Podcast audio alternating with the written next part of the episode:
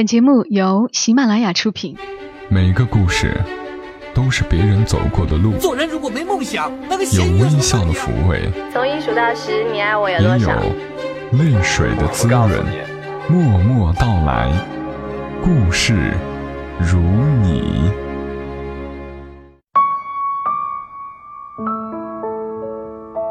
默默到来，故事如你。这里是由喜马拉雅独家播出的《默默到来》，我是小莫，在每个周三的晚间和你相伴，和你来聊聊我们平常人身上所发生的故事。今晚的故事好有趣，真的。我喜欢的作者尤斌出书了，理由的由，宾客的宾。他之前在豆瓣上的名字叫麦茶。说麦茶，你们就应该有点印象了。我有读过他的故事《木匠人生》，关于他木匠爷爷的故事，还有和你们分享过他的那一篇《一地骨刺》。那篇文章是默默到来的第八十一期。亲人是前世的仇人，这辈子用爱的名义折磨彼此。尤斌总算出书了，所以要和你来讲这本书当中的故事。他的新书叫《可我还是喜欢你》，听起来有点悲伤。像是爱情故事，其实不然。这本书当中的故事跨度还挺大，书被分为五个部分。第一部分是“你好呀，见到你真高兴”，也就是今天的标题。好啦，不啰嗦了，马上来和你讲故事。讲的是书中的第一个故事，名字叫《四号室友》。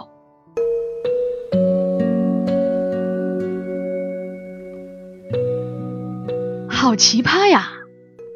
张超在吐槽完自己的室友后，大家同声感叹道。于是张超放松的呼一口气，朋友也这么觉得，那他就放心了，证明不是自己的问题。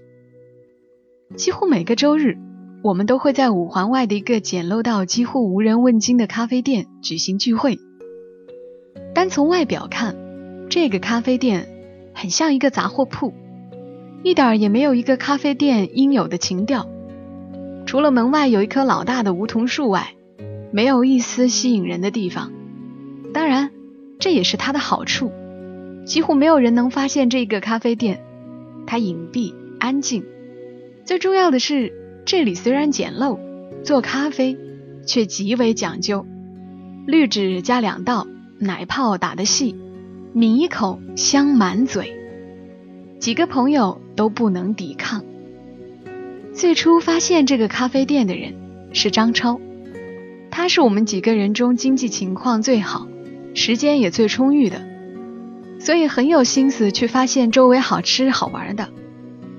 后来，包括我和他在内的三男三女，定期在这里举行聚会，或者说拼稿会。在创作力干涸的时候，我们就会扯一些生活里的小事儿。让脑子降降温，谈论最多的就是张超的几任室友。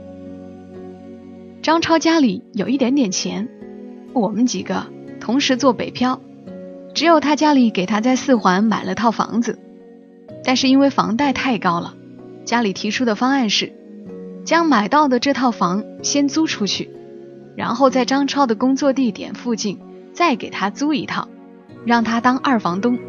再招个室友分摊房租，等到张超结婚的时候，再正式住进家里给买的房子，这样收到的房租够付一部分房贷和张超自己的全部租金，大大节省了开支。听上去是一般人求一辈子都求不来的好福气，但张超偏偏平遇奇葩室友。在东五环租下一套两室一厅之后，张超就开始了漫长的寻找室友的道路。张超的第一个室友是个男生，和他一样，是个自由职业者，暂且编号为 A。A 是个典型的夜间动物，每天白天睡觉，晚上工作。在工作的时候必听林肯公园，外放，声音开到最大，似乎全世界只有他一个人。如此几天，张超受不了了，把 A 叫到客厅好好交谈了一番。当晚，张超没有再听到林肯公园，睡了个安稳觉。两天之后，张超半夜睡得正熟，突然一阵惊天的摇滚音乐声贯穿耳膜，A 又开始边放音乐边写作了。张超气愤地爬起来，穿好衣服，咚咚咚地敲室友的门。A 顶着乱糟糟的头发开门，之前不是说好了吗？你半夜不要把音乐放这么大，不然吵得大家都没法睡觉。实在没办法，我戴耳机听了两晚上，结果白天睡觉的时候耳鸣的厉害，根本睡不着。所以今天不得已才又开了功放。不听音乐又什么都写不出来，写不出东西就挣不到钱，挣不到钱就没法交房租，这也涉及到你的利益呀。张超被这套奇怪的理论震惊了，和我们吐槽完没多久，听取了大家的建议。张超让 A 搬出去了，但愿他能找到一个半夜不嫌他的音乐太大声的好室友。张超的第二个室友暂称 B，搬进来的时候还是单身，但是没过多久找了个女朋友，两个人居住的环境填了三个人。B 的这个女朋友长得白净秀气，性格也好，虽然 B 违反了合租的协议。但是有这么个养眼的姑娘在家里住着，张超也并不反对。但是不久，张超就发现 B 的女友有个严重的问题：洗漱化妆基本不下两个小时，洗澡不下一个小时。为此，张超早上不得不六点起床抢卫生间，不然就要一泡尿憋到八点半，而且上班准迟到。矛盾终于在张超忍了两个月之后爆发。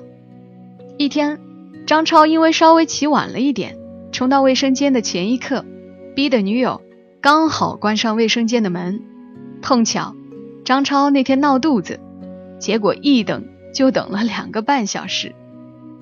中途他不停的敲门，只听女孩懒懒的说：“再等等，快好了，稍等。”一字一句，就像锥子一样戳到张超的心上。势如破竹的张超终于忍不住大吼起来：“你他妈有完没完啊？化妆还是画皮呀？”吓得姑娘一个哆嗦。张超等她好不容易出来后，火速冲进了卫生间。稀里哗啦之后，张超迎来了和 B 的一场大仗。又过了几天，张超在房间里打游戏。突然有人咚咚咚的敲门，一开门就见到 B 和他的女友在门口站着。那个姑娘气冲冲的拿着一双凉鞋，对张超大喊：“说你是不是把我鞋子的带子剪断了？女生用卫生间的时间本来就长，你犯得着用这种见不得人的手段报复吗？”B 附和道。张超一脸冤枉，任凭怎么解释。B 和他的女友完全听不进去，最后 B 开口：“这样也住不下去了，我们收拾收拾，你还是找个合得来的室友吧。”张超想着，B 总算说了句实话，他们能这样和平的离开，也是一件好事儿。可谁知道，B 带着姑娘离开公寓的那天，用一罐蓝漆把张超的门喷了个遍，王八蛋，狗男女！张超愤愤地喊：“有了前车之鉴，张超第三次选室友的时候特别小心。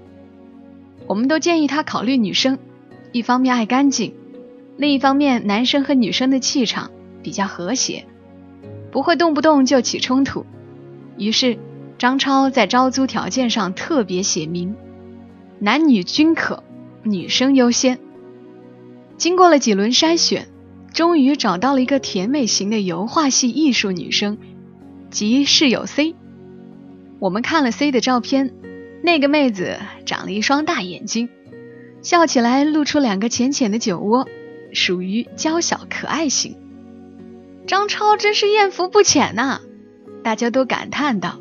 谁也没想到，这次张超的确艳福不浅。C 住进来两个星期后。张超才知道，她是有男朋友的，和他一个学校，学雕塑。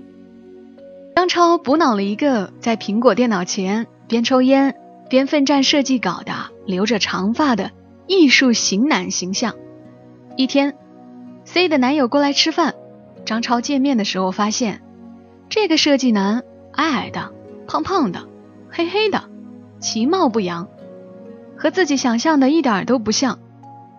设计男盯着张超看了一会儿，看得张超很不自在。那顿饭吃到很晚，吃完饭后，设计男好像并没有要走的意思，收拾了东西，感觉像是要过夜。果然，张超猜对了。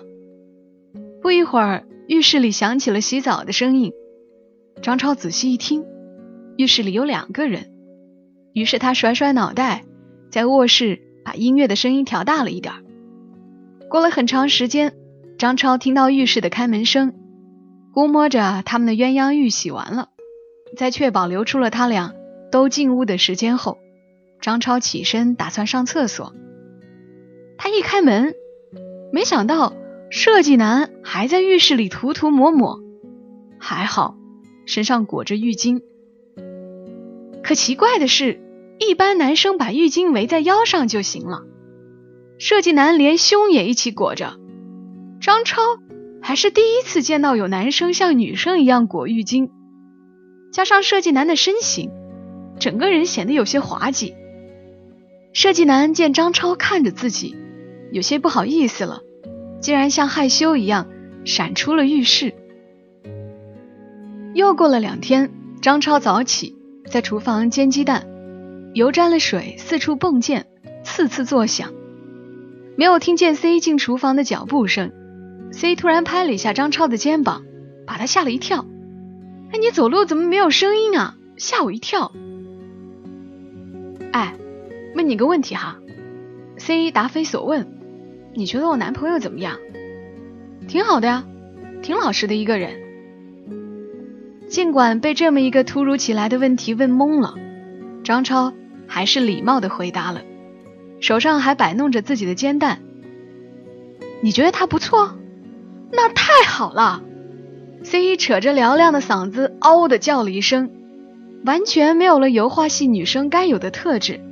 我问你，你要不要考虑和他在一起？张超一个鸡蛋没翻好，直接从锅里掉了出来。我没听错吧？他不是你男朋友吗？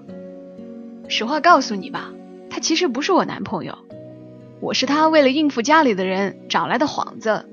他其实喜欢男的，那天他见到你，觉得演员很不错，所以托我来问问你的意思。张超已经被雷疯了，一句和演员就非得牵线搭桥，现在年轻人都已经开放到这个程度了吗？在他婉转但又斩钉截铁的拒绝了 C 之后，两人的关系明显冷淡了很多。C 进进出出的时候。见到张超就好像见到空气一样，连招呼都不打一个。可能在 C 的眼里，张超是个乏味儿又不解风情的人吧。本来以为事情就这样结束了，没想到高潮在半个月后姗姗到来。一天晚上，张超回家，看到门口有成堆的纸箱，门里传来搬东西的声音，他打开门一看。C 和设计男站在客厅中央，客厅被各种家具填满了，一看就是搬家的情景。C 指着设计男，愉快地对张超说：“，对你的新室友说嗨吧。”矮矮胖胖的浴巾男站在那里憨笑，一脸羞赧。原来 C 在没有同张超商量的情况下，私自决定。把自己的房间转租给设计男，这触碰了张超的底线。在吵了一晚之后，张超决定赔一个月的租金给 C，让他带着设计男一起离开公寓。他们走了两天之后，张超回家时发现，公寓的门又被喷了漆，这次是红色。我去，好奇葩呀！大家都觉得今天的聚会真是值了。有好听的故事，好喝的咖啡，稿子完不完成都不重要了。以后咱们把聚会的名字改成张超的心碎吐槽会，怎么样？张超的一张脸窝成苦瓜，说：“我的要求也不高，就想求一个靠谱一点的室友，怎么就这么难呢？是不是所有合租的室友都是奇葩呀？”“不是啊，我们的室友就很棒啊！”大家几乎同时说道。在又面试了七八个人之后，赶稿会的一个朋友打电话给张超，说他的朋友现在在找房子，是个女生，性格特别好，干净。靠谱、负责任，绝对是合租的理想对象。鉴于张超和这个女生都是单身，男才女貌，让他们住在一起，说不定还能撮合一对佳人，功德无量。就这样，张超的第四号室友小美出现了。小美搬进张超的公寓的时候，我们都去帮忙了。等我们见到小美的时候，才明白为什么介绍人这么激动。这的确是个无论长相、谈吐、气质，都和张超非常相配的人。小美的东西可真多呀，成箱成箱的书，还都是原版画册，看得几个画画的人目瞪口呆。她的衣服多的一个衣柜都放不下，根据在场女生的反应来看，都是价格不菲的牌子。小美很大方，让几个女生试来试去，有喜欢的。可以随时借着穿，他还有两张桌子，外加一张大床。神奇的是，他把这么多东西都合理的规置在卧室里，一点儿也不显得拥挤。真是个会过日子的姑娘，大家一致对小美做出好评。小美淡淡的笑着。当晚，大家在张超家吃了顿饭，小美丝毫不认生，谈笑自如。举起酒杯喝酒的时候，也很大方。张超以前的室友都比较那啥，以后有小美在，张超终于可以结束担惊受怕的合租日子了。介绍小美住进来的那个朋友感叹道：“所有人都替张超感到高兴。”张超喝了两杯，脸上有了淡淡的红晕，朦胧间觉得好像是自己在办喜宴一样。他瞥了一眼小美，看小美也在对自己笑着，瞬间春心荡漾，一种叫做幸福的东西，好像能融化心底那块冻了很久的冰块。一颗干瘪的种子戳破种皮，绿油油的小芽渐渐探出来，长出小叶子。张超知道，可能未来的某一天，这颗小芽就能长出参天大树。但是他不着急，现在有一点懒洋洋的暖意已经很好了。他不贪心。暖房派对举行到凌晨三点才结束，空酒瓶堆了一桌子。小美和张超送我们离开，温馨的气氛还在张超的内心回荡着。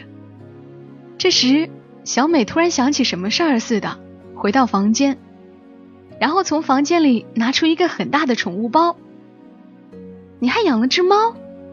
就在张超觉得没有什么能让小美更加可爱的时候，居然得知她还是喜欢小动物的女孩。可爱的猫和女孩，真能组成一幅完美的画。不是猫，不过也差不多了。说完，小美拉开宠物包的拉链，宠物包晃动了几下，接着一个东西从黑乎乎的包里爬了出来。张超突然坐直了身子，猛地倒吸一口凉气。小美养的不是可爱的小猫，而是一条让人望而生畏的花斑大蟒蛇。它叫小花，不喜欢被关着。我的房间东西太多，实在没有空间了，以后只好将它放在客厅里啦。还请多关照。咚，张超的世界。重新遁入黑暗，心里的小绿芽迅速枯萎，又变成了沉沉的冰块。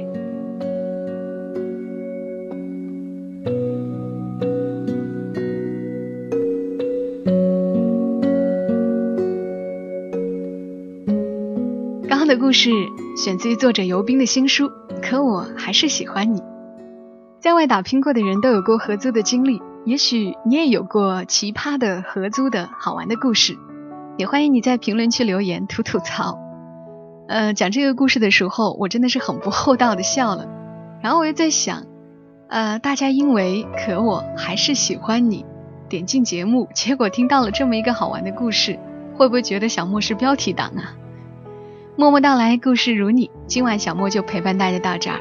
收听小莫所有的节目，你可以下载喜马拉雅 APP，搜索“小莫幺二七幺二七”，添加关注。播放页面右下角有三个点，点击那儿也能够进入小莫的主页，关注了就能看到节目的更新以及小莫有时候发的动态，像朋友圈一样。同时打赏和向小莫提问的入口也都在这儿。祝你夜好眠，小莫在长沙跟你说晚安。